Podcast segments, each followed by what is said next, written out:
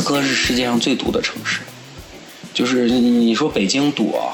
什么之类的，实际上莫斯科更堵。它是唯一一个首都城市没有高架的，这样一个很奇葩的存在。它所有的路口，十字路口就是十字路口，不存在在这里修的有什么环岛、转盘、高架，导致它的交通会非常的拥堵。就是我们开车过程中，晚上十一点了，在莫斯科城里面还在堵车。嗯，说到莫斯科堵车，因为我们当时去过很多次了，一呃一一年、一二年、呃一五年。呃，一七年都去过，那相对来说，就是从我的深刻体验里面，当时走俄罗斯，就从伊尔库茨克再往莫斯科那边走，在莫斯科这个堵，我觉得一零年到一二年这个区间是最堵的。他那个时候堵车真的不亚于北京城的堵车，而且那个堵车已经让当地人常态化，就是习以为常，这是我生活的一部分。他们上班早上早高峰上班是允许迟到的，就是理解是因为堵车。而且堵车的时候你会发现非常有意思的事情是，当地人啊开着车停半天不动，过一会儿哎前面车动了一下，然后你就也往前动一下再停下来，它是这样的一个节奏。你会发现他们的方向盘上安了一个手机支架或者 iPad 支架，它的拥堵当地人已经适应，这个也是地域特色吧。然后就在那看电视剧、看视频，甚至还有看书的。就你可以想象到，它节奏慢到什么程度？就是我们已经习惯了，堵车是我们生活的一部分。在堵车这个过程的，把车停下来之后，我看一看自己喜欢的东西，哈哈大笑两声，一抬头，哎，哎，前面动了，哎，再给个油，再往前上一下，就这种非常缓慢，让你觉得就是堵成为一部分了，就这这种感觉。而且他们那边上班是允许迟到的，就是你如果是因为堵车迟到是可以接受的，但是换呃同样的换回来就是说你的上班时间，比如说是八小时，你只要保证八小时上班时间就可以。因为堵车，比如说你晚到了一个小时，那你把这一个小时补回来就可以了。就所以这个当地这个你可以想象他们这个生活节奏是有多慢，是有多安逸。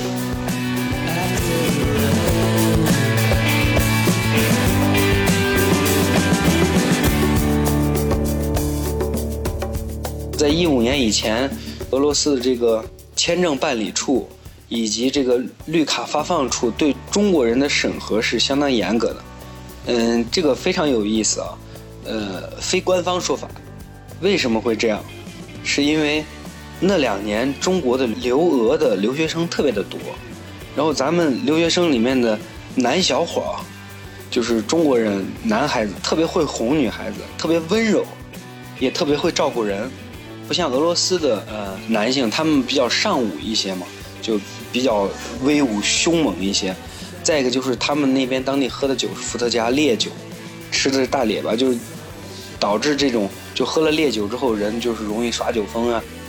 所以他们其实家暴是比较严重的。再一个他们的浪漫情节，因为战斗民族嘛，他们的浪漫情节这种就比较弱一些，所以就导致中国的小伙过去之后就和当地俄罗斯的美女就很快就能谈到一起，谈成朋友，就男女朋友就处上了。这个导致的结果就是很多这个俄罗斯的女性就比较排斥跟本地男性结婚，就是因为结婚之后就会加速他们衰老。因为当地他们的食物，刚才说到的主要的什么罗宋汤也罢，大列巴也罢，还有这个土豆泥，它都是高热量。高热量的食物本来就会加速人皮肤的衰老。再加上当地这个男的又爱喝这个高纯度这种烈性的伏特加，所以这个家庭一旦结婚生了孩子之后，又加上高热量食物，再加上家暴，其实俄罗斯女性是不太喜欢结婚的，因为一结婚就面临着就有家暴的风险，还有就是衰老加速。那在这种压力之下，他们其实是排斥的。这个时候有中国的这种，咱们中国的这种。呃，三好青年也罢，五好青年也罢，又温柔又体贴，又会照顾人，嘴上又抹了蜜一样，很快很快就很吃香了。就这样一来，就是中俄混血就非常多。这样在这个中俄边境上，这种呃中国化就很严重了。就是你在赤塔也罢，在乌兰乌德，你感受到的中国人和这种中国的生意人特别的多。这个时候就中国化很严重了，所以他们对这个管控就比较严格。而且俄罗斯当地出台的政策特别有意思，鼓励俄罗斯人生孩子，因为俄罗斯人口它不多，但是地真的很大，所以他们鼓励他们本地人生孩子，就是到什么程度，生一孩是给你钱，生二孩是呃除了给你钱以外，可能还给你什么一些其他的福利，或者给你给你车，然后生三孩、四孩，甚至是五孩。是，就是生三胎、四胎、五胎这种的话，甚至还有直接给你送房。你想想，这到什么程度？就是鼓励你生孩子，已经到了这个程度。所以这种福利，这种这种东西听起来是非常有意思，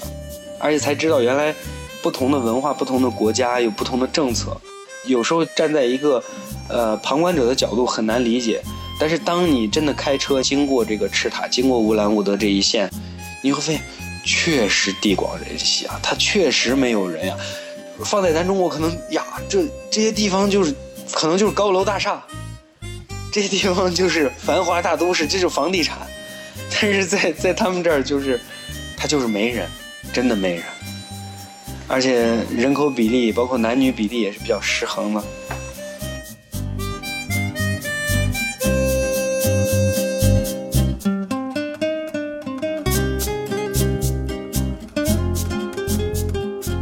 斯自驾还有一个比较有意思的小细节是，就是之前提到过，它这个人口少，所以路上车也比较少，基本上看不到人。呃，那么每到一个加油站点儿，它特别有意思，就是无人的这种加油机，就是你把车停在这个加油枪跟前，到一个房子里去，到房子里你要按一下门铃，然后房子里会出来一个就是老板，直接就问的是你要加多钱的油，然后他给你在里面操作。设好多少钱，你直接提枪去加油，当然是先给钱，然后就完全不露脸，然后不和你有过多的接触，包括付钱哦，你是怎么付？就是旁边有一个刷卡机，然后紧接着是一个就跟银行柜台一样的这种小窗口，就往进递东西的，就一个一个这种弯道式的这种，你把钱放进去，他拿手一拿，然后直接就去给你该找钱找钱再放回来。就完全零接触，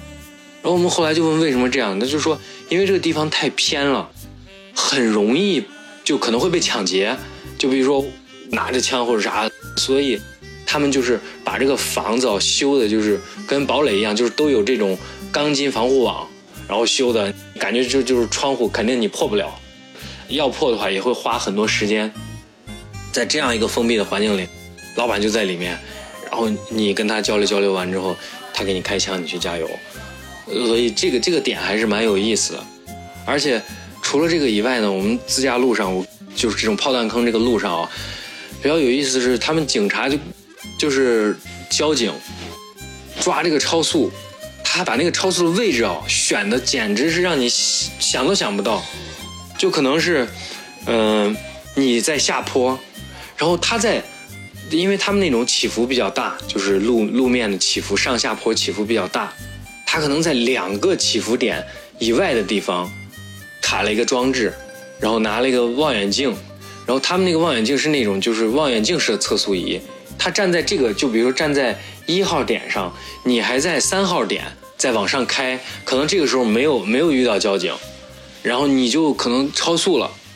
他就已经把你拍下来了，等你。看到他的时候，比如说你到二号点，你看到一号点有交警的时候，有人在测速，你把速度降下来，到跟前的时候他就把你拦下来了。呃，这个是亲身经历，不是说在给大家讲，是我们真的经历了这样一个过程。呃，之前不是给大家提到，就是说，呃，我们在走，当地的车过来可能会给你闪灯嘛，闪灯就是提示你，哎，有交警了，你把速度放慢一点。但是他们选的那个点的位置，你可能在三号点位的时候。过来的车早已经忘了一号点位，距离是很远的，他已经忘了一号点位那个警察的事情，他可能没有给你闪灯。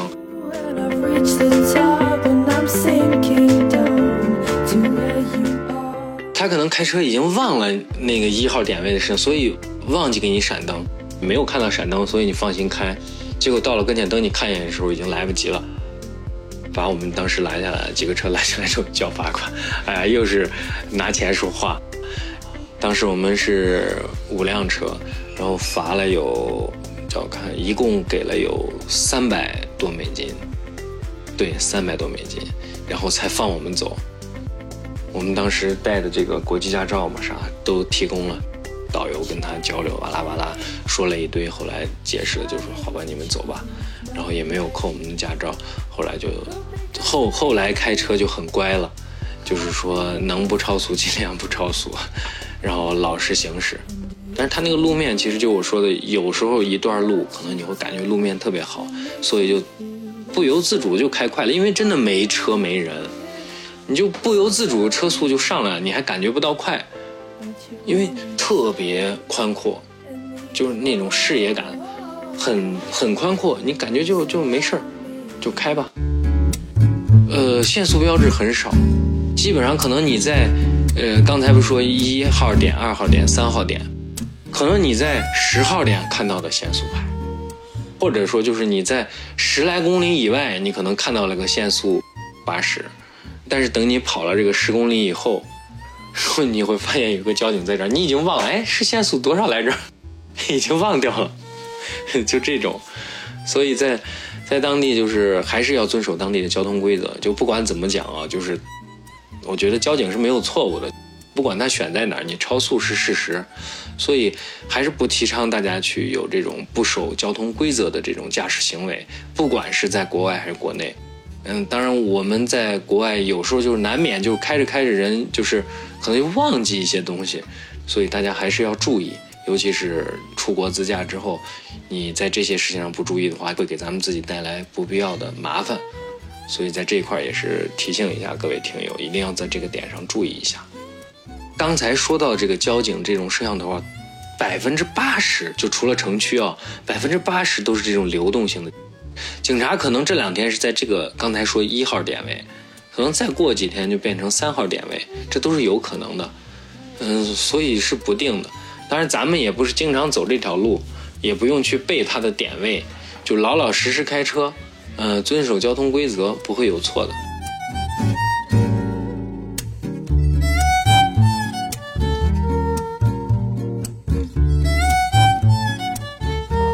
俄罗斯是所有的，至少是发达国家啊，它的路是不那么发达的，修的不是很好，就是他们的道路交通，呃，路比较老旧，但是路很结实。他们的货运像运木头呀啥之类这种比较多，我们走的就是中俄的这个边境过去的，所以这个货流是比较多的，货物流通比较多之后，大车多，所以把原有的那个路面压的就坑坑洼洼的。有坑洼之后，然后它那里面就有那种小碎石带的就比较多，所以在开的时候就经常会有那种小石头被你前车给打起来的小石头，然后就蹦到你的车上，很容易把你的车漆啊，包括这个车窗，就造成伤害。当地车辆的它前引擎盖儿就是车大灯的上方，呃，就是其实就前杠那个位置，起来一个透明状的。要么是黑色透明，要么是白色透明的一个这种凸起，就像摩托车那个挡风玻璃，前面一小块玻璃，但是它会更短一点，就起来一个弧度。这个弧度一开始我们不知道是干啥的，后来一问当地人才知道，因为他们这个路面不是不是很好，呃，那就会有很多很多小石头，不管是对向开过来会车的时候，还是你前面的车车轮卷起来石头，经常会飞出来一些小石头。打在你的车玻璃上，导致你前挡风玻璃可能碎掉、裂开，或者有这种小划痕。那么他们加了一个这个之后呢，根据这个风阻的原理，石头刚好打在它的这个上面，然后就会弹开，就避免了打到这个车挡风玻璃这种可能性，降低了这个风险。所以这个点，国内你几乎看不到。通过那种气流原理。